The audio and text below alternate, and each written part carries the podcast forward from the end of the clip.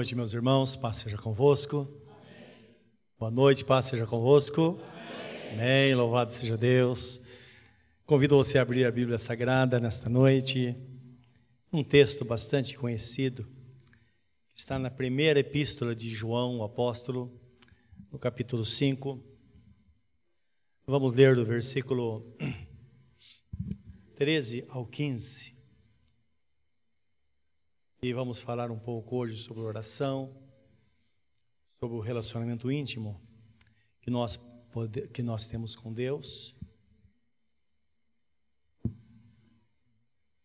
Tem uma vizinha aqui que depois do culto tem caldo, né? Esfriou, as irmãs já prepararam lá para você forrar o estômago para ir para casa. Amém?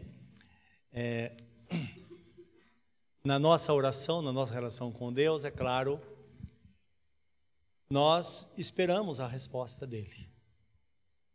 O apóstolo Paulo dizia: quando eu oro, eu não estou dando soco ao ar, não estou é, é, é, simplesmente exercitando em coisas fúteis ou alguma coisa sem resposta.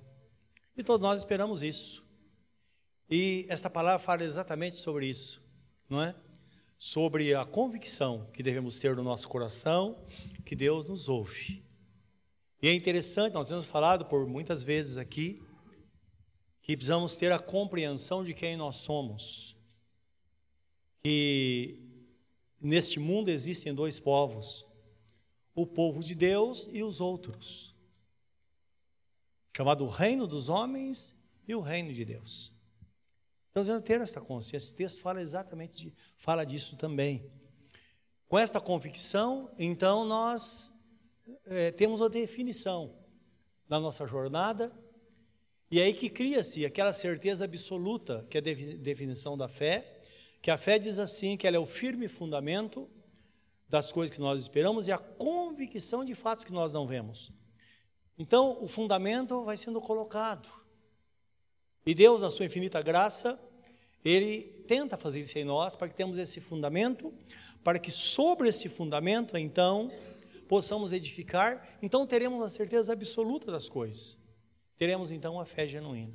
Vamos, portanto, é, voltar à palavra, antes, porém, vamos orar para que Deus nos abençoe e nos dê sabedoria. Senhor Deus, dá-nos graça e sabedoria, tanto na disseminação da tua palavra, quanto ao ouvirmos a tua voz. Porque a palavra escrita é a tua voz falando conosco.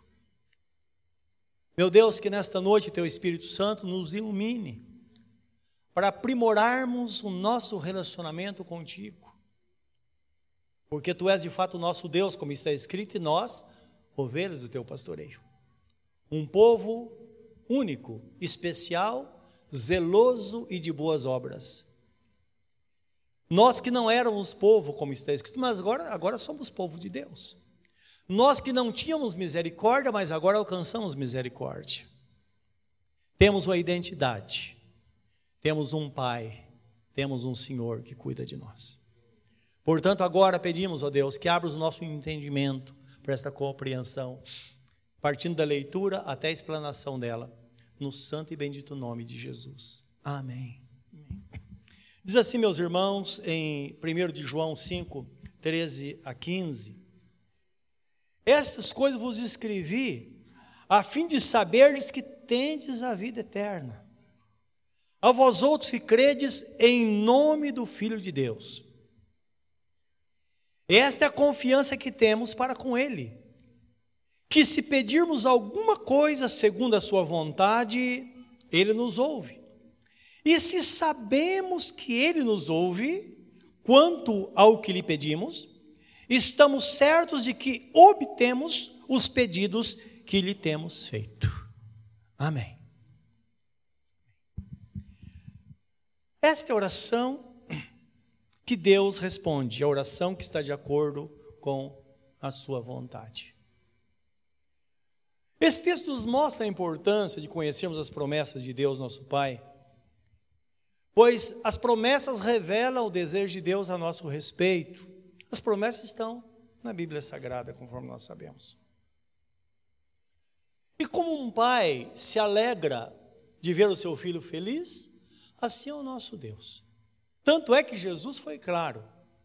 Ele diz: Qual dentre vós é o pai que, se o filho pedir pão, lhe daria uma, uma, uma, uma pedra? Ou se peixe lhe daria uma serpente, ou se ovo lhe daria um escorpião.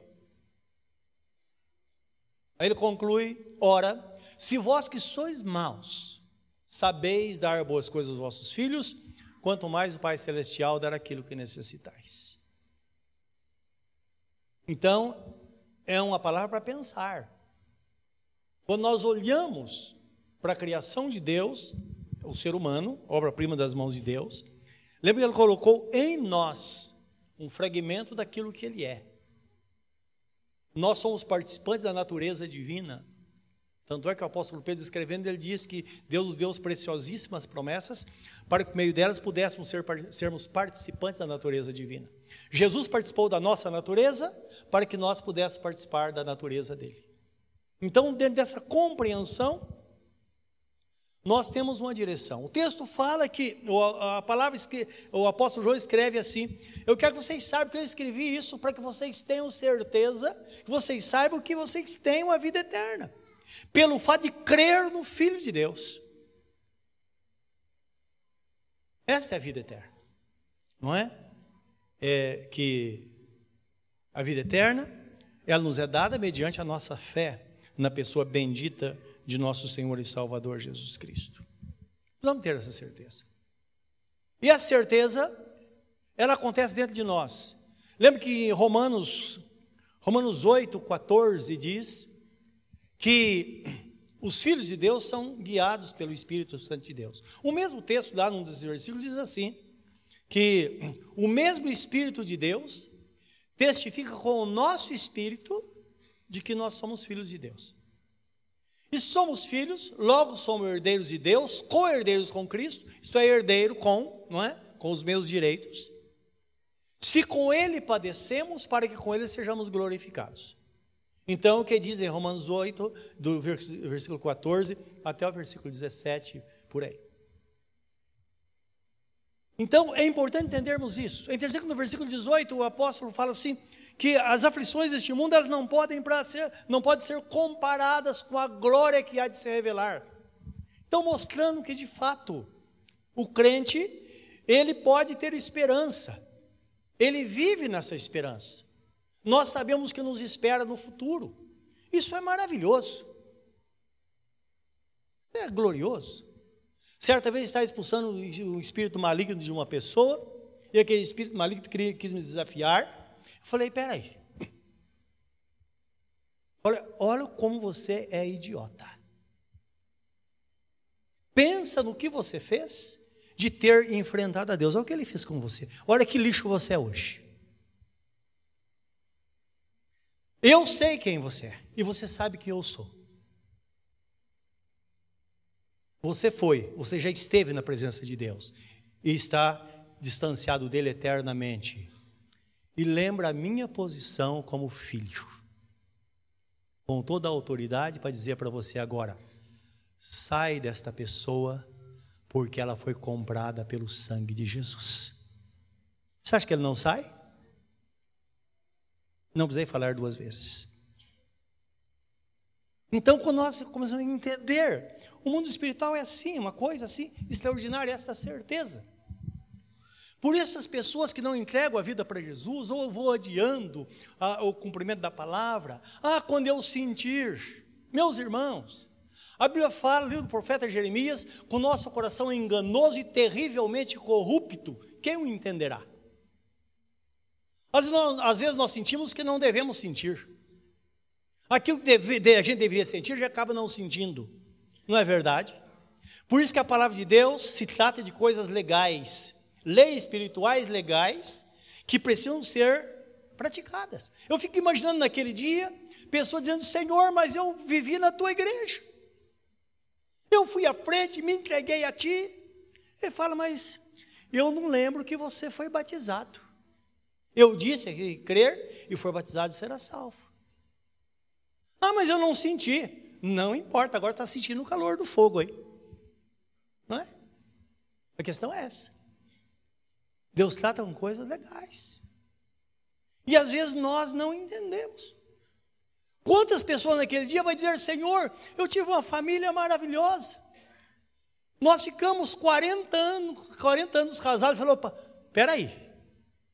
Você viveu junto com essa pessoa 40 anos, mas você nunca quis casar.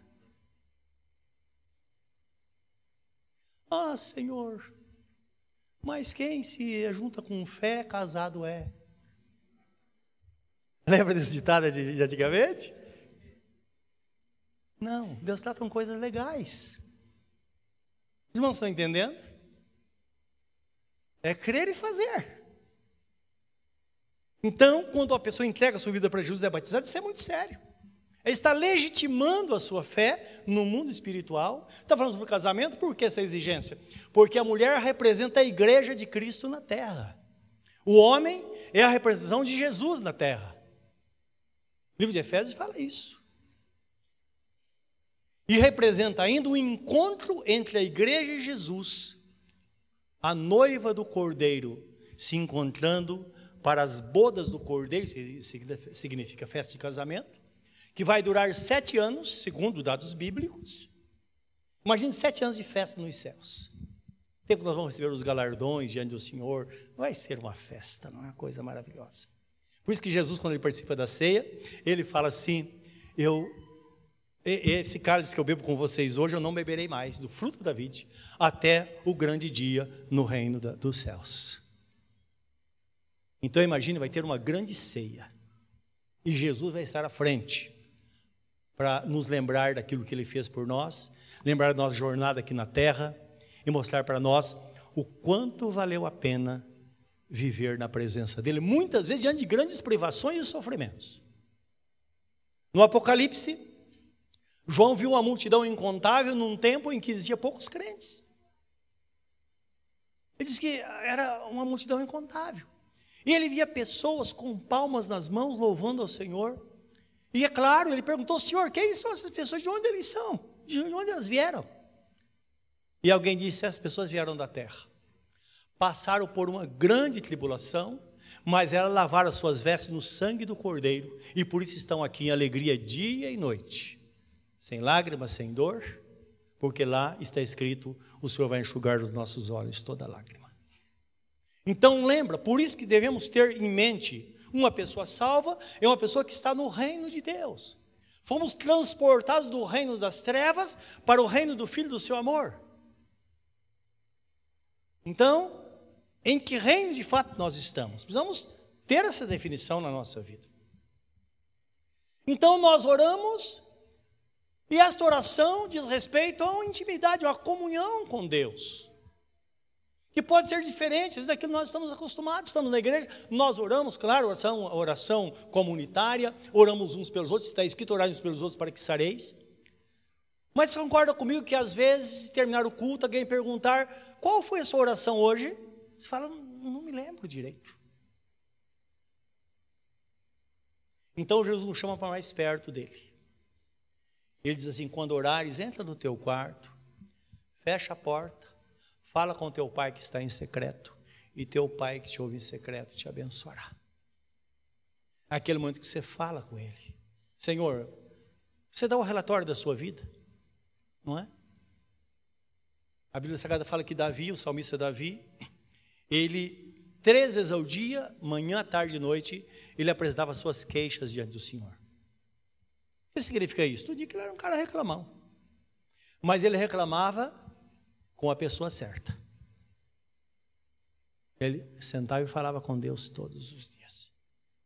E Deus lhe dava, lhe deu sabedoria, que nós na Bíblia Sagrada, a forma que ele agia, em tudo que ele fez. Tanto é que Deus no final chama o homem segundo o seu coração. E tem um episódio tão extraordinário que eu gosto muito, que certa vez ele estava diante de um rei, fugindo de Saul, e era, ele era muito querido. E chegaram para o rei e disseram: Olha, sabe quem está aí? Davi. Aquele que as mulheres cantavam, que são matou milhares, e ele matou dez milhares na guerra. O rei falou: Onde está ele? Aí trouxeram Davi. Davi percebeu que ele estava em perigo, que as pessoas estavam armando uma situação para destruí-lo, porque tinham medo dele. E ele, de repente, ele viu aquela situação e começou a babar. Se portou como um uma pessoa com problema mental e a sua, a sua, a sua, é, sua saliva corria pela barba e ele não falava coisa com coisa. Chegou para o rei, o rei falou: Olha, você vai me trazer mais um louco aqui, já, já chega o que tem aqui. E expulsou Davi, e Davi foi embora. E é claro, no caminho ele foi sorrindo depois que ele escapou de uma cilada. É a sabedoria de Deus. Essa comunhão com Deus faz isso. Isso é importante, às vezes nós não percebemos. E às vezes nós contamos tantas é, histórias que lança luz, é chamada de ilustração, porque lança luz às verdades. Eu quero pedir licença a uma irmã que é, é, essa semana teve, a semana que passou, teve uma experiência muito interessante, e para contar esse testemunho, não é? Uma irmã entrou em contato comigo, ela disse, pastor, eu estou muito desesperada, não sei o que vai acontecer na minha vida, estou trabalhando oito anos, oito anos numa empresa, tem um problema aqui com uma colega de trabalho, e ela tem, uma, sabe aquela pessoa de influência no lugar? Ela falou, e ela começou a criar problema comigo, e eu agora só dou, falo bom dia para ela, só isso, nada mais o dia todo, e está criando um problema, está um clima, um clima terrível aqui. Oito pessoas, oito mulheres no, no, numa sessão só. E ela falou: Não sei o que eu faço da minha vida. Falei: Vamos orar. Mais tarde ela entra em contato comigo e falou: Pastor, a situação está pior porque o... ela fez um pedido à diretoria da empresa e levou conhecimento deles a nossa situação e eu não sei o que vai acontecer. Disse, irmã, fique em paz. Confia só. Fala com Deus que está passando com você. Eu vou orar aqui, mas fala com Ele. Deus é fiel. Eu falei outra coisa, está escrito que Jesus Cristo, na hora do aperto, ele nos usaria palavra, boca e palavra, que ninguém iria resistir. Então não fala demais. Espera que perguntem, você fala só o que perguntarem, responde só o que perguntar, porque você tem chance do Espírito Santo agir e usar você no momento. Outro dia, pastor, fui chamada.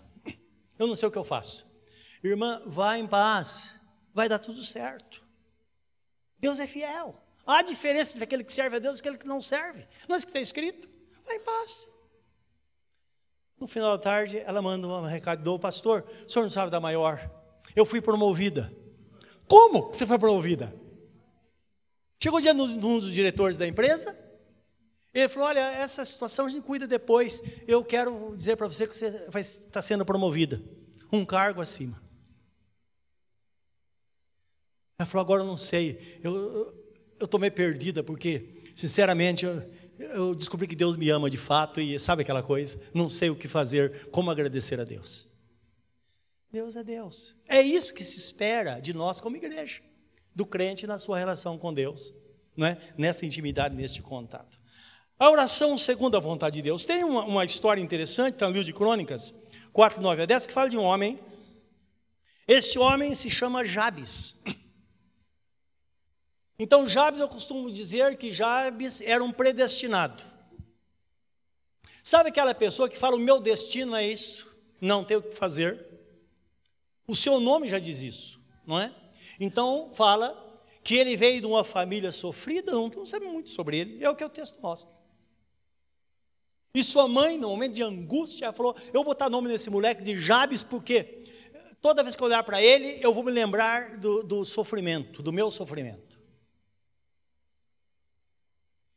E livro de Crônicas, Crônicas ah, fala sobre a crônica dos reis, então fala sobre a genealogia do povo de Israel. E de repente há um intervalo e entra Jabes. E é interessante isso, que na Bíblia Sagrada tem essas coisas, não é? E eu creio que é para nos chamar atenção, não é? Para a gente pare e falar: o que é isso aqui? E vem esta verdade tão extraordinária que eu quero ler com vocês. Então vocês percebem que está falando sobre os descendentes de Judá. De repente, quando chega em Jabes, diz assim, no, no eh, primeiro, de, primeiro Crônicas 4, 9: Foi Jabes mais ilustre do que seus irmãos. Sua mãe chamou-lhe Jabes, dizendo: Porque com dores o dei à luz. Jabes invocou o Deus de Israel, dizendo: Ó, oh, tomara que me abençoes e me alargues as fronteiras. Que seja comigo a tua mão e me preserves do mal, de modo que não me sobrevenha aflição. E Deus lhe concedeu o que lhe tinha pedido. Amém. É interessante que o texto fala que ele era mais ilustre do que os seus irmãos. Por que será? A palavra responde: Jabes era um homem de oração. Apesar do seu sofrimento, ele orava porque tinha, ele tinha esperança que algo ia acontecer, não é? E por isso ele é mais ilustre que os seus irmãos. A palavra fala que ele invocava o Deus de Israel. Os irmãos sabem que para invocar é necessário que creia. Nós invocamos a Deus porque nós sabemos que Ele existe e Ele é doador de bênçãos a todos aqueles que o buscam, como está escrito lá em Efésios capítulo 11, versículo 6. Nós temos fé, nós sabemos que Ele existe. Ele não está orando ao ar, ao vento. Porque se ele não soubesse em quem ele cria, o termo poderia eh, eh, ser mudado, não é? Em vez de invocar, seria evocar, que é na verdade buscar algo que está lá escondido.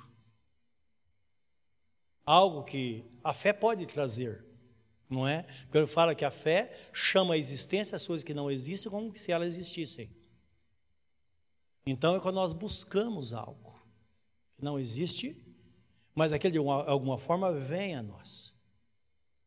Vamos pensar na mulher Ciro-Finícia que clamava atrás de Jesus, dizendo: Senhor, tem misericórdia de mim. Jesus, filho de Davi, tem misericórdia de mim. E Jesus falou: Não posso dar o pão da, das crianças para os cachorrinhos. Ela disse: Senhor, mas os cachorrinhos comem da migalha que cai da mesa. E Jesus falou: Grande mulher é a tua fé, vai, porque tua filha já está curada. Então, diferente do cego que invocou, o cego, Bertimeu, tinha uma promessa. Tanto é que Jesus parou e falou: as pessoas disseram, fica quieto porque você está incomodando o mestre.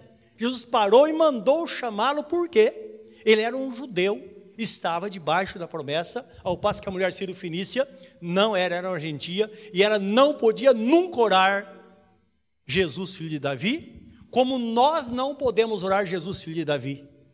Nós devemos orar Jesus, filho do Deus Pai Todo-Poderoso. Porque essa é a filiação de Jesus. Mas lembra? Ela evocou, ela foi buscar algo perdido. Ela falou: tem de alguma forma tem que acontecer. Eu não tenho nada para mim, mas se eu fizer isso, alguma coisa vai acontecer. E ela acabou recebendo a bênção de Deus. Dá para entender isso? Então Jabes ele tinha certeza que se ele buscasse a Deus como um descendente, ele tinha a promessa, então Deus ia alcançá-lo com sua graça.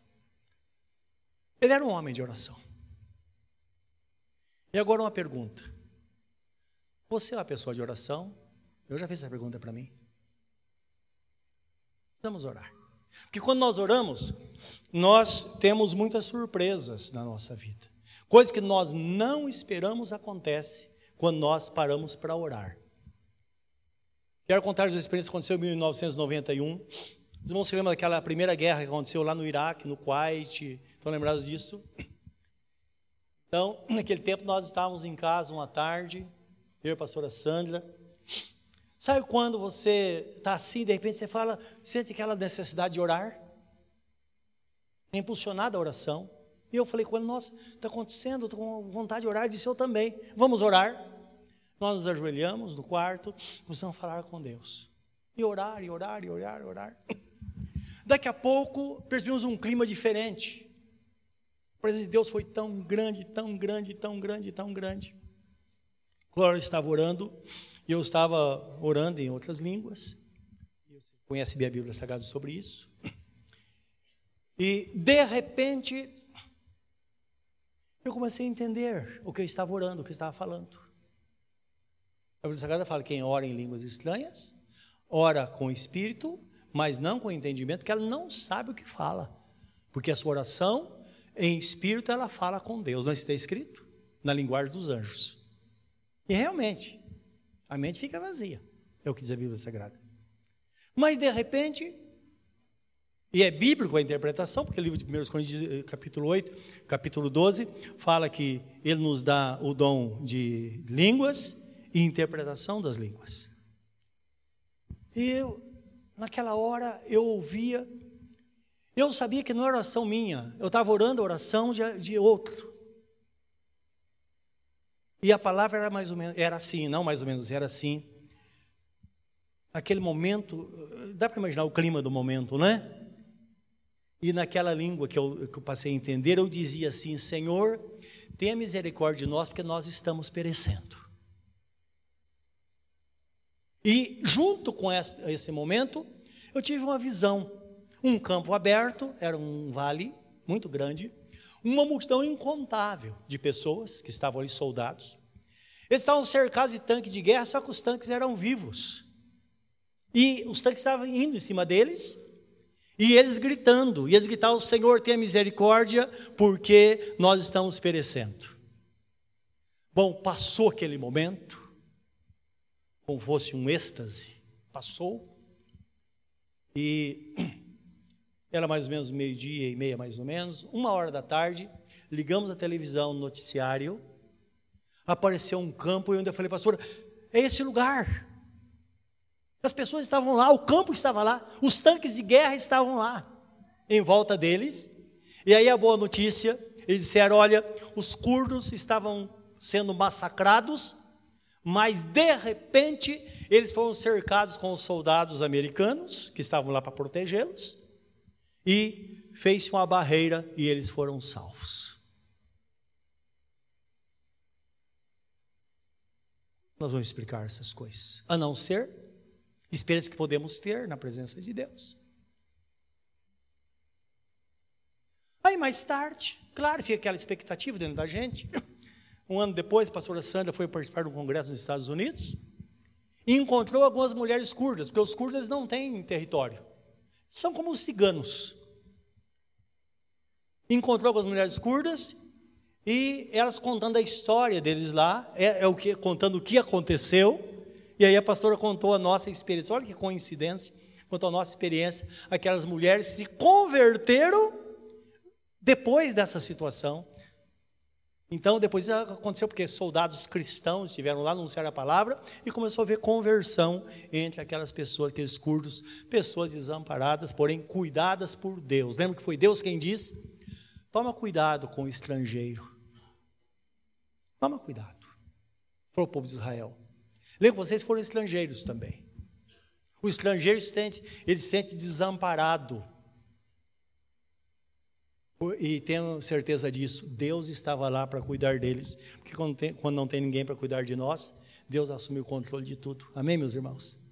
Então, está falando sobre a oração, a vantagem que tem, orar. Olha o que está escrito na primeira epístola de Paulo aos Coríntios 2,9, diz assim: O que nem olhos viram, nem ouvidos ouviram, nem jamais penetrou em coração humano o que Deus tem preparado para aqueles que o amam. Isso significa, sintetizando essa palavra, nós não temos ideia do que Deus tem para nós. Mas tem uma coisa: quando nós nos dispomos a buscar a presença de Deus, qualquer coisa pode acontecer e coisa boa, porque está escrito que todo dom perfeito vem do Pai das luzes, onde não há sombra ou variação. Só poder esperar coisas boas dele, não é verdade? E aí nós entendemos de fato quem nós somos para ele. E muitas vezes nós descobrimos até, até o nosso prestígio no reino de Deus, falando, puxa vida, de repente eu estou aqui, Deus está fazendo isso. Dá para entender? É claro, contei essa experiência lá do, do, aconteceu no Iraque. Pode ser que Deus mobilizou milhares de pessoas para orar, pode ser que não. Pode ser que só a gente, só nós oramos. Não dá para saber. Uma coisa é certa: aquele que pede, recebe. E coisas que às vezes nós nem temos ideia. Então o texto fala que Deus, que Jabes orou, e Deus lhe concedeu o que ele tinha pedido. Agora Jabes orou assim: se me abençoares muitíssimo. É a vontade de Deus nos abençoar muitíssimo. Você acha? Sim ou não? Sim. Lembra do apóstolo São Pedro? As todas as experiências dele, não é? Um homem precipitado, teve muitas frustrações por causa disso. Mas a Bíblia fala no livro de Atos, capítulo 15, um período da vida dele, já na, na certa idade, as pessoas o procuravam e colocavam os doentes na sombra dele, e as pessoas eram curadas. Então, é o que Deus pode fazer. Ele pode nos abençoar muitíssimo. E quando diz abençoar muitíssimo, o Senhor ele vai abençoar, nos abençoar, para que outros sejam abençoados através de nós. Esse é o propósito de Deus. Lembra que está escrito que Ele é poderoso para fazer muito além do que pedimos ou pensamos, segundo o seu poder que habita em nós? Aí fale a Ele, seja glória da igreja para sempre. Então, ele está falando desse movimento da igreja, pessoas que servem ao Senhor, não é? Que ficam sabendo daquilo que Deus fez e saiba disso. Deus faz coisas poderosas em nosso meio, que coisas que às vezes nós nem sabemos. Mas quando nós nos sintonizamos com Deus, então vamos descobrir que de fato Ele pode nos abençoar muitíssimo e pode abençoar pessoas muitíssimo. Mais uma vez quero pedir licença para mais uma família para contar um caso aqui. Não é, é, é, bem recente, não muito recente, mas bem recente, que aconteceu nesse, no, eu creio que no menos de um ano. Não vou citar seu nome, mas tem coisas que nós não testemunhamos, não é? Uma família da nossa igreja sabe que as pessoas passam dificuldade, está iniciando a vida cristã, e com muita dificuldade, muita dificuldade mesmo. E as coisas parecem, sabe quando as coisas vão piorando? De repente estavam numa situação que eles estavam vendo que não tinha onde morar com criança pequena. E não tinha, não podia pagar aluguel, não tinha o que fazer. Aí conseguiram um lugarzinho lá no terreno da família para fazer uma casa. Agora você sabe muito bem o que é fazer algo em terreno da família, não é verdade? A família é o melhor lugar, mas também quando dá problema, é um caso sério. Vai jogar na cara, não é? Não, por você, filha, tudo bem, mas não é? Por que, que teu marido não vai à luta? Sabe essas coisas? Só quem entende o problema é quem está em casa. E assim estava essa família nessa dificuldade. E eles estavam começando a construção, e eu fiquei sabendo que eles não tinham dinheiro para fazer a fundação, coisa assim, ou para pagar o pedreiro, coisa assim.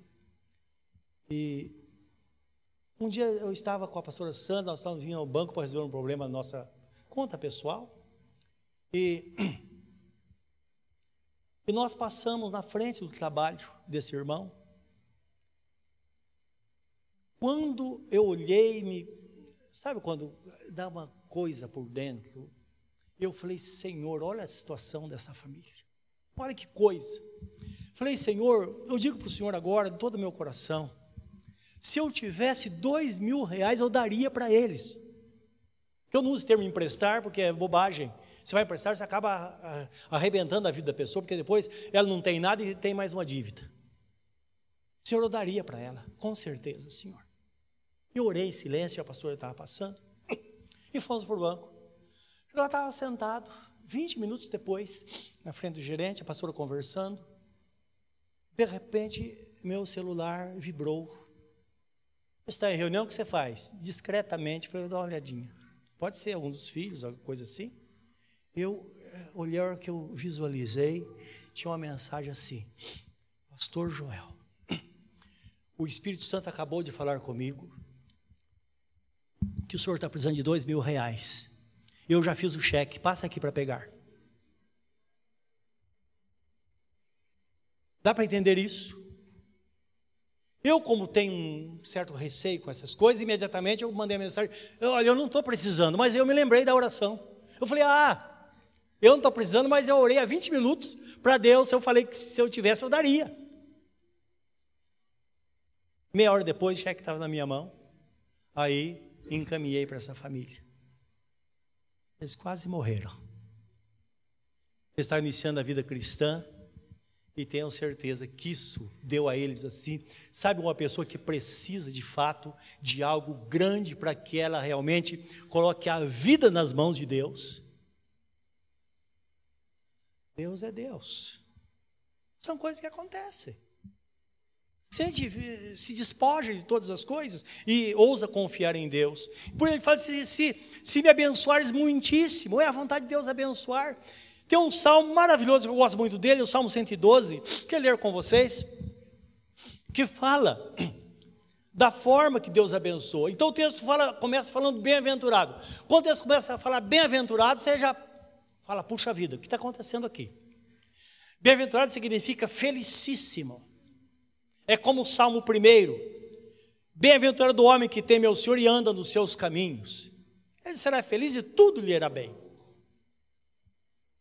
Não, estou citando o Salmo 128, não é? Primeiro fala, bem-aventurado aquele que anda, anda no conselho dos ímpios, nem se assenta na mesa dos escarnecedores, nem no caminho dos pecadores, antes a sua lei está na lei do Senhor, a sua está na lei do Senhor e medita dia e noite. É o Salmo primeiro, tá? Então, o Salmo 112.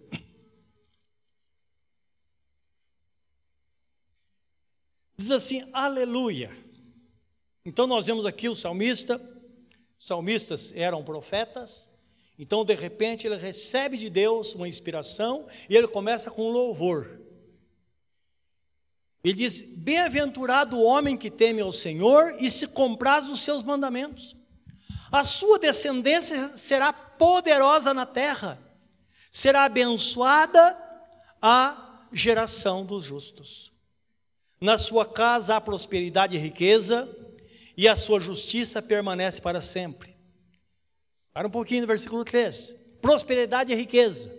Vamos entender, não está falando de riquezas materiais, necessariamente. Quando fala de prosperidade e riqueza, é importante entendermos que na visão bíblica é ter todas as necessidades supridas, mas sabe aquelas coisas que o dinheiro não paga? Isso é riqueza. Deve lembrar de alguma coisa. É isso, é a riqueza.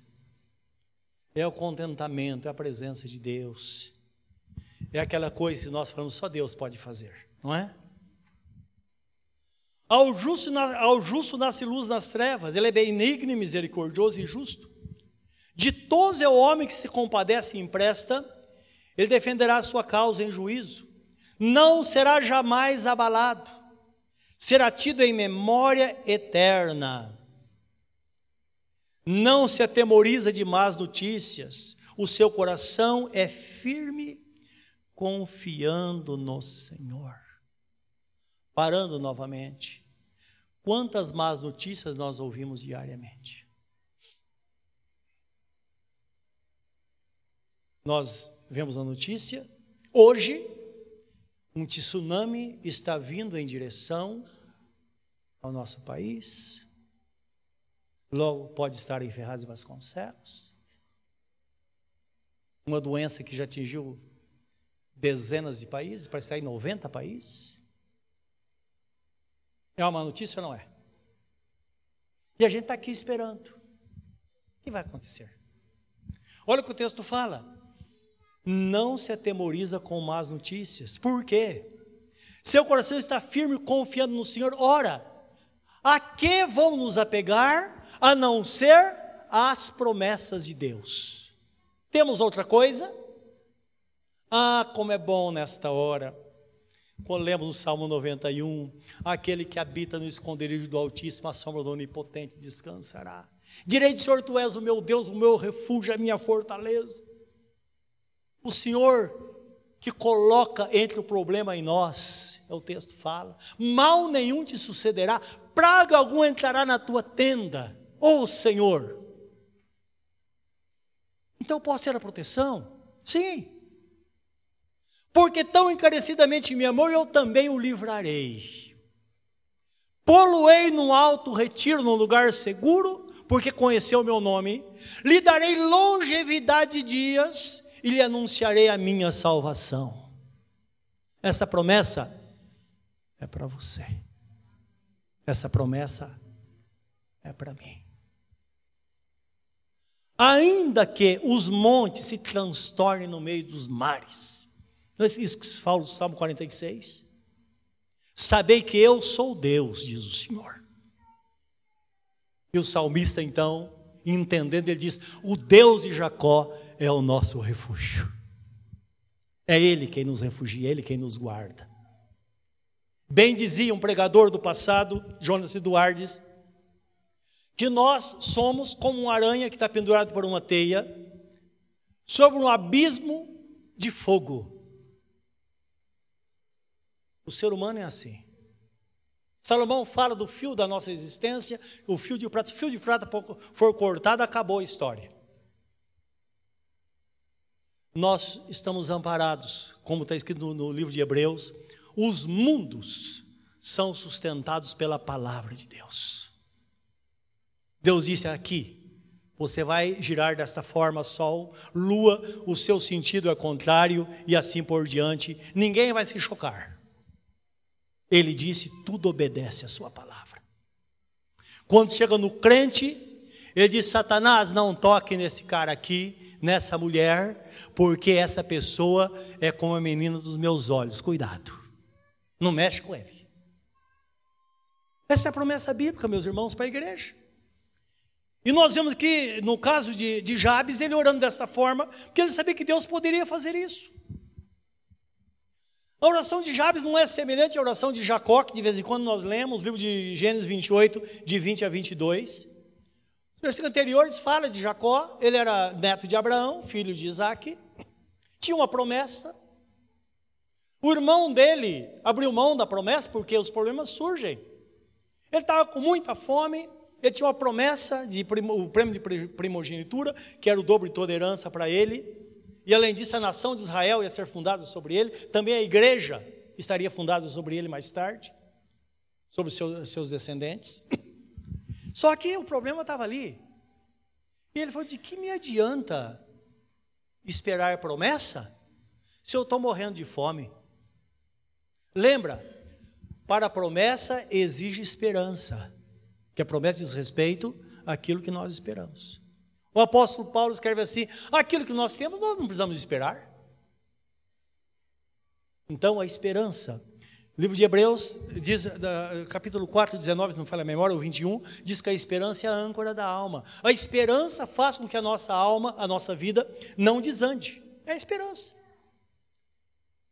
Eu creio. Está tudo fechado, mas eu creio que uma porta vai se abrir. Eu creio que algo vai acontecer. Essa é a esperança. E Jacó agora é detentor da, da herança. E o tempo passa, de repente, ele precisava ir atrás disso, e ele saiu de casa, e ele parou para dormir no caminho, disse que ele colocou uma pedra, botou a cabeça lá, e ele teve a visão uma escada que ia até o céu e anjos subiam e desciam sobre ele. Aí ele viu Deus falando com ele em sonho: Jacó, eu sou Deus de Abraão, teu, teu avô. Sou Deus de Isaac, teu pai. Eu tenho a promessa. Eu prometi abençoar os seus descendentes. E você é o neto. Então saiba que onde você for, eu vou estar com você. Você vai ser uma pessoa abençoada. Eu nunca vou te deixar. Ele assustou, acordou, e o texto fala que ele fez um voto com Deus, que você pode ler comigo nesse texto, está no livro de Gênesis, deixa eu ver, 28, 20. Tudo nos faz entender que ele não tinha quase nenhum conhecimento de Deus. Deus não tinha falado com ele ainda, ele, ele ouvia histórias. E saiba, meus irmãos, nós passamos a vida ouvindo histórias, não é verdade? Mas que tal a gente ter a, própria, a própria experiência com Deus? Quando nós buscamos, a probabilidade é muito grande de, de repente Deus falar conosco de uma forma extraordinária. Nós temos uma experiência que nunca tivemos antes. Para isso acontecer, tem que estar na presença dele. Então Jacó diz assim, diz que Jacó, ouvindo tudo isso, ele fez um voto. E sabe que voto é coisa de pessoas fracas como nós, não é verdade? Você já fez algum voto a Deus? Ah, quando a gente tem um aperto, a gente faz voto, não é? Oh Senhor, se o Senhor me fizer isso, eu vou fazer isso. Senhor, eu vou jejuar tanto tempo. Senhor, eu vou fazer isso. Senhor, eu vou estar na igreja fielmente orando a Ti, mas me responde esta oração. É um voto.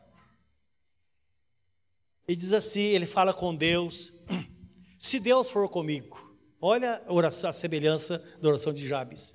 Se Deus for comigo e me guardar nesta jornada que empreendo, e me der pão para comer e roupa que me vista, de maneira que eu volte em paz para a casa de meu pai, então o Senhor será o meu Deus, e a pedra que erigi por coluna será a casa de Deus, e de tudo quando me concederes, certamente eu te darei o dízimo. Eu imagino que ele estava lembrando de Abraão, não é? Do dia em que Abraão pegou o dízimo dos bens, daquela guerra que ele fez contra aqueles quatro ou cinco reis, e entregou a Melquisedeque, que era uma figura de Jesus. Então a Bíblia fala de Melquisedeque, ele era rei de Salém, era sacerdote do Deus Altíssimo, era alguém sem genealogia, não tinha pai nem mãe, ninguém ficou sabendo nunca de onde ele veio e nem como terminou a sua vida. É o que a Bíblia fala dele no livro de Hebreus. Ele era a imagem de Jesus. Claro que muitos teólogos eles eh, acreditam, eu também como estudante da Bíblia eu creio nisso, que Jesus ele era além, eh, Melquisedeque era além de uma figura pela forma que o escritor dos Hebreus fala. Era o próprio Jesus personificado que veio visitar a terra naquele tempo, como ele fazia ao visitar o povo de Israel. Toda vez que a Bíblia fala o anjo do Senhor no Velho Testamento, era Jesus se personificando, era o único anjo que recebia adoração. E Jesus estava ali, se manifestando. Tanto é que o escritor dos Hebreus fala assim, que no Velho Testamento, homens mortais recebiam os dízimos, está falando isso, sacerdotes, mas por causa de Melquisedeque, ele fala agora, recebe os dízimos aquele de, quem se testifica que vive. Então, fazendo uma ligação entre Jesus e Melquisedeque, dizendo, Melquisedeque é figura de Jesus, Jesus é o único que morreu, ressuscitou para nunca mais morrer, e hoje nós entregamos os dízimos a Ele. Então eu creio que isso era muito, eh, tocava muito fundo em Jacó, e ele lembrou disso e falou: vou fazer um voto desta forma, não é? Então, algo extraordinário que a Bíblia Sagrada nos traz. Então há uma semelhança. Em seguida ele fala, além de abençoar muitíssimo, ele diz que meus termos sejam ampliados. Então entendo que aqui está falando de possessão, território ampliado. É a vontade de Deus ampliar o nosso território. Agora lembra, quando fala de território, não está falando precisamente ou somente, embora também, de possessão terrena. Mas lembra que nós podemos ter uma ampliação na nossa visão de mundo, visão das coisas espirituais. Ou nós seguimos o caminho da sociedade sem Deus, ou podemos ter uma visão ampliada das coisas espirituais. Nós podemos ver coisas que ninguém vê. Como, por exemplo, essa questão que foi é, falada pela pastora Sandra hoje, acerca da vida familiar. Olha quanto desgaste, olha quantos problemas nós enfrentamos diariamente com essas questões. Agora, há um caminho. Lembra que Deus, ao encerrar o Velho Testamento, o livro de Malaquias, no último parágrafo, os últimos versículos, ele diz assim: quando fala que viria Jesus, o Salvador, ele diz: e tem uma coisa, antes dele eu enviarei o profeta Elias, e ele converterá o coração dos pais aos filhos, dos filhos aos pais, para que eu não venha e fira a terra com maldição. Isto é, ele diz: ou há essa conversão, ou as famílias serão infelizes.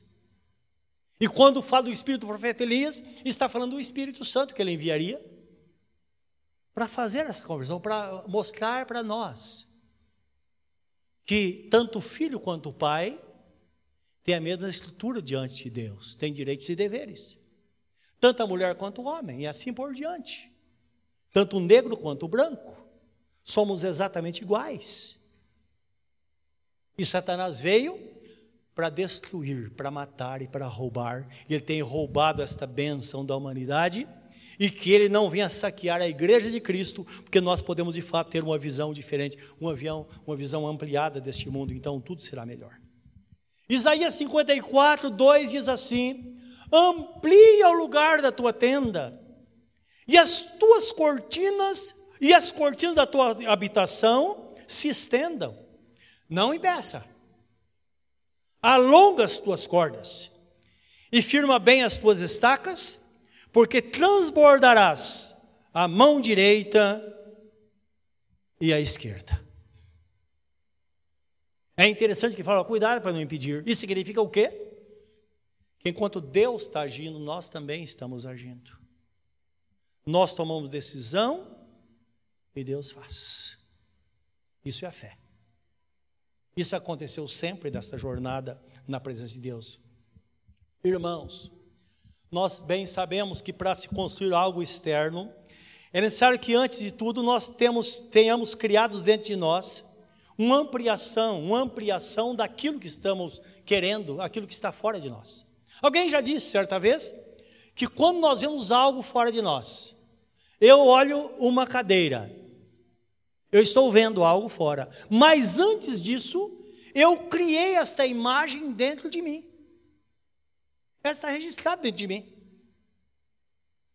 Então não é o que está vindo de fora. Quando eu bato os olhos nela, cria-se uma imagem dentro de mim. E muitas vezes essa imagem ela é criada sem que a gente veja. Você já viu alguém planejando a construção de uma casa? Ela olha lá, olha, aqui vai ser meu quarto. Aqui vai ser o quarto das crianças. Não é assim? De repente a pessoa tem uma, uma construção na mente. Agora ela bota no papel. Aí o arquiteto chega lá, mas o que? Traz? Olha, não é isso ainda. Não é isso. E depois de muito trabalho, quando ele traz a planta, aí a pessoa fala: Ah, agora sim, é isso. É isso que eu criei, já estava criado na minha mente. É isso que eu queria. Não é assim? Todas as coisas são assim. No reino de Deus as coisas são assim. Não é? E às vezes nós mal é, imaginamos que Deus está trabalhando num momento como esse em que nós estamos pensando. Perceba a dimensão espiritual, que é diferente quando nós vemos pessoas, não é? Principalmente aqueles que aderem à teologia da libertação, que está firmada em coisas materiais, que vão por outro caminho. Aquela obsessão pensando em coisas fúteis, coisas passageiras. Não. Nós sabemos que existe algo maior do que isso. Dentro de nós é criado. Quando é botado para fora, é algo perfeito. Aí, se aquilo que é feito foi feito segundo o coração de Deus, porque houve um planejamento interno. Isso acontece quando nós buscamos a vontade de Deus, até que temos certeza daquilo que vamos fazer. Os irmãos sabem que é, há algum tempo atrás as pessoas cantavam na igreja um pagode que falava: ah, é, é, com Deus é, o empregado vira patrão, coisa assim. Lembra disso? Não? Que maldição. Você trabalha numa empresa, você tem lá seu fundo de garantia que um dia você vai pegar, você tem férias Algumas empresas dão um plano médico. Você fica planejando as suas férias. Faz uma viaginha. Não, não é isso que Deus tem para a minha vida, não é. Eu quero ser patrão. Aí abre lá uma microempresa. Se é a direção de Deus. Debaixo daquela palavra, vai porque Deus é contigo. Vai, meu servo, vai e dá com a cara na parede. Deus não faz isso. Dá para entender isso? Aí vem o sofrimento, as responsabilidades e tantas coisas. E é claro que Deus levanta pessoas para isso. Cada um no seu lugar. Quantos empregados são felizes e quantos patrões são, são felizes, e quantos patrões são infelizes, e quantos, e quantos empregados são infelizes. É preciso estar na vontade de Deus. Os irmãos se lembram aqui em Ferraz Vasconcelos, tempo das locadoras de vídeo? Alguém abria o locador numa esquina, podia ter certeza que daqui a um mês tinha uma outra na outra esquina. Aí na outra, na outra, na outra, na outra, aí vinha fechando. Claro. Então, precisa ser mudado esse pensamento, precisa buscar a direção de Deus. Deus faz, Ele dá a direção. Precisa saber o que fazer, não é?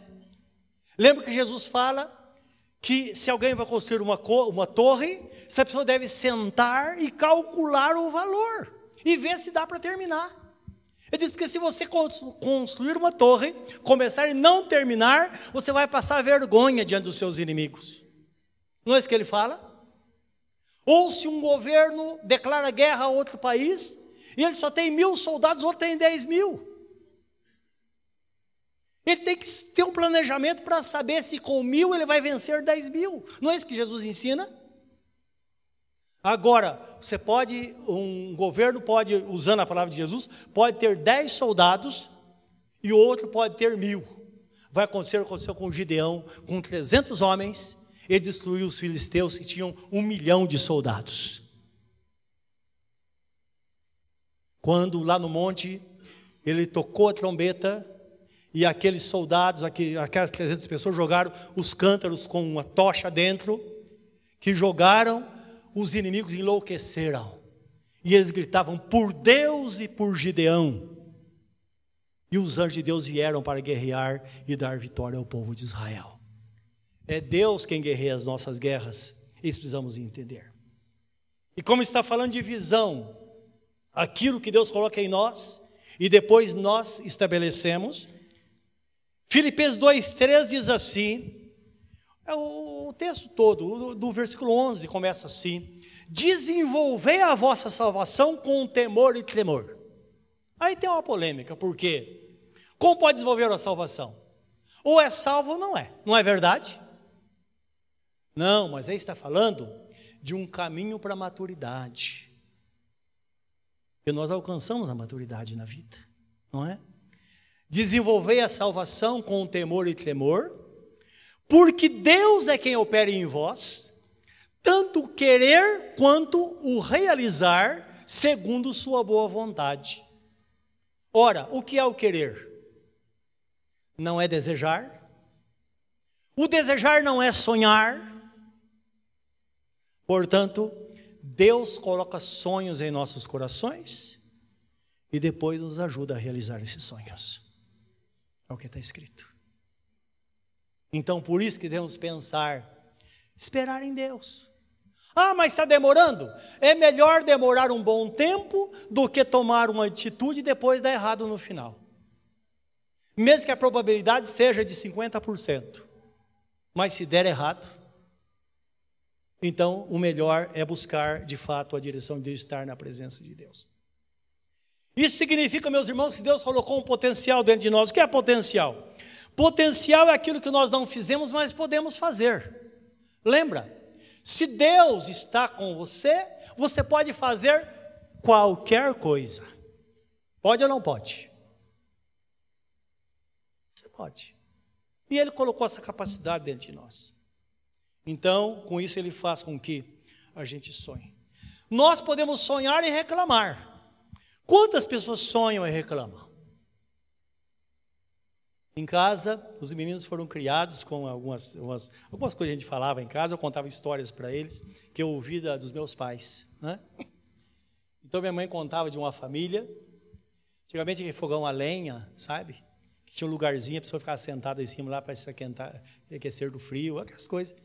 As crianças levantaram, ficaram em volta do fogão, a mãe fazendo comida. E dois irmãos sentados lá, molecão aí de 10 anos, 12 anos, que na época se trabalhava. Eu comecei a trabalhar com 7 anos de idade. Então era diferente. Não é? E não era exploração infantil, não. Ele trabalhava, contribuía e foi muito bom. E os dois lá, molecão, e um falava: Olha, esse ano eu vou plantar um, um amendoinzal. Meus pais faziam isso. Já era criança, para incentivar, dar um pedaço de terra, falava: Isso aqui é seu. Dava semente, a gente plantava, colhia e vendia. Aí comprava lá uma bicicleta, comprava alguma coisa, era assim. E o menino falava: Ah, eu vou comprar um menizal. Aí o irmão falava: Se você, se você plantar, eu arranco. Aí o moleque chorava: Mãe, ele vai arrancar. Ó, oh, nem, nem plantou ainda. Dá para entender? Quantas pessoas fazem isso? Elas reclamam, reclamam, essa vida é assim mesmo, e aconteceu, eu sou um predestinado, eu vou sofrer. É. Não. Ou nós podemos, então, sonhar e tomar atitude para realizar. Aí nós vamos fazer de fato, não é o que nos ensina a Bíblia Sagrada. Se tua mão for comigo, é claro, meus irmãos, é o que é, é, Jabes ora, e é verdade. Se tua mão for comigo, ele diz, Ora, se Deus é por nós, quem será contra nós? Ele está em todos os lugares, nós bem sabemos. Mas é preciso entender que precisa estar além disso. Além dele estar conosco, precisamos ter essa certeza que ele está conosco. Por isso que Provérbios capítulo 3, 6 diz assim: diz que devemos visualizar Deus com suas mãos estendidas sobre nós e reconhecer que Ele está presente fazendo. O texto fala assim: reconhece-o em todos os teus caminhos, e ele endireitará as tuas veredas. No pior momento, no melhor momento, ele está com você. Ele está lá. Quando eu reconheço, as coisas mudam. E às vezes nós passamos por situações ridículas exatamente por não entender que Deus está presente. Deus está presente. Quer contar bem rápido uma experiência que eu tive alguns anos atrás? Aconteceu um grande milagre na vida de uma pessoa, mas antes disso, eu tinha que visitá-lo no hospital. E o endereço que foi me dado é o hospital do Heliópolis, lá na, na Anchieta. Eu estava sem carro, claro, peguei o ônibus, vamos visitar a pessoa lá. Aí chegando lá, antes de chegar no hospital, quero contar só a primeira parte por causa do tempo. Quando eu bato os olhos, aquela favela enorme do Heliópolis, Ali mora milhares de pessoas. E um lugar perigoso. Eu, pastor Sandra, passando nossa juventude evangelizando em favela, então a gente conhece tudo sobre isso. E eu sabia. A hora que eu chego lá e olho, eu falei, e agora? Olhei para mim, recebi uma coisa, tirei o relógio, botei no bolso, tirei a aliança, botei no bolso, peguei a Bíblia embaixo do braço. Aí, sabe quando vem na sua mente o Espírito Santo falou, ou minha própria mente trouxe isso. Olha para você. Olha o que você está fazendo. E eu fiquei envergonhado. Lembrei de uma coisa, dobrei a manga da camisa, botei o relógio, botei a aliança no dedo, levantei a cabeça e fui, quase, pelo menos uns 500 metros até chegar lá. Aqueles barzinhos cheios de homens durante o dia ali. Eu levantei a cabeça e fui. Fui e voltei, eu creio que ninguém me viu. Falei, o senhor está comigo? O senhor está comigo? O que, que pode acontecer? Dá para entender isso, meus irmãos? Então reconhece Deus nos seus caminhos. Na hora de dificuldade, eu sei que o Senhor está aqui. E eu sei que vai acontecer porque o Senhor está aqui. Por que é que o Senhor me deixaria perecer? Ah, mas acontece com todo mundo, mas não vai acontecer com você. Porque há diferença entre aquele que serve a Deus e aquele que não serve. Está escrito no livro de Malaquias, capítulo 3, versículo 18. Não tenha medo, que Deus é com você. E por último, o último pedido de Jabes foi esse: E se fizeres que do mal não seja aflito, ou que me livres do mal, de modo que eu esteja livre da dor. Que coisa mais difícil do mundo é uma pessoa viver na expectativa que algo ruim vai acontecer. Eu já conversei com pessoas que perdem noite de sono porque perdeu o pai muito novo e ele tem certeza que também vai morrer com a mesma doença. Já viu isso? Olha, você ser interrompido, onde está a promessa? Então é preciso fazer alguma coisa. Irmãos, nós sabemos que o sofrimento muitas vezes é inevitável. A palavra diz, Jesus fala assim, em João 16, 33, em mim tenhais paz. ou tereis paz. No mundo tereis aflições, mas tem de bom ânimo, porque eu venci o mundo. Aí nós vemos Jesus no Getsemane, no seu sofrimento, a sua angústia, ele ora ao Pai, e diz: Pai, se possível, passe de mim esse cálice. Era muito grande a angústia. E o que Deus fez? Mandou um anjo para confortá-lo, porque de fato ele precisava passar por isso. Por quê? Isaías 53 fala que ele passou por isso, por aquele sofrimento, para que hoje nós pudéssemos reivindicar, no bom termo, a sua promessa sobre nós. Ele passou para que nós não viéssemos a passar. Dá para entender isso? Então, qualquer situação, quando ele fala não ser afligido do mal. Lembra que Javes, como eu disse, Javes era um predestinado. Ele carregava isso nas suas costas. Mas quando fala em ser afligido pelo mal, ou não ser afligido pelo mal, eu penso assim: a minha ideia é que eu não continue vivendo debaixo daquele peso, debaixo do, debaixo do jugo. É preciso uma reação para se libertar. Quando Jesus fala, eu tenho de ti uma porta aberta a qual ninguém poderá fechá-la, porque tens pouca força, entretanto guardaste a minha palavra e negaste o meu nome. Ele está dizendo: Eu sei que você é um fraco, você é uma fraca, mas você é um crente, você é uma crente, e por causa disso você terá uma porta aberta, porque você é detentora da promessa ou detentor da promessa. Então tem que acontecer, tem coisa que não pode continuar. Então nós sabemos que o crente precisa reagir para se libertar. E para se libertar, a reação, a nossa reação, é importante entender que a nossa reação vai gerar uma mudança de vida. As coisas vão mudar e precisamos estar preparados para isso. E para fechar esta palavra, nós vamos a palavra que Isaac fala com Isaú, falamos de Jacó, agora o irmão perdido, Gênesis 27, 40. Então nós sabemos quando Jacó, quando Isaú chegou para receber a bênção, ele pensava no futuro. Irmãos, o futuro chega no momento. Ele não imaginava. De repente, chegou. E muitas pessoas são, são enganadas. Eu me lembro de uma pessoa que daqui de Ferraz Vasconcelos, que uma vez ele caiu na besteira de fazer oração, fazer uma aliança e entregar a vida dele para o diabo.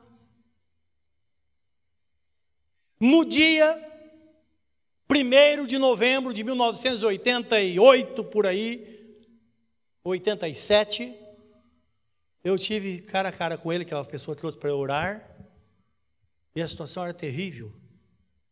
E graças a Deus recebeu uma grande libertação, está vivo até hoje. O amigo dele que fez, Satanás levou, não deu tempo, mas ele foi procurou ajuda, alguém da família. Ele veio desacordado para a igreja, e mas Jesus o libertou por causa da promessa. E eu me lembro que depois ele falou comigo, falou: "Olha, quando eu fiz essa oração, eu estava numa aflição tão grande. E a proposta foi feita num centro de Umbanda. A aliança foi feita. E eu falei, ele, ele falou: Quantos anos você quer? Ele falou: Para que você me dê todos os bens que eu preciso,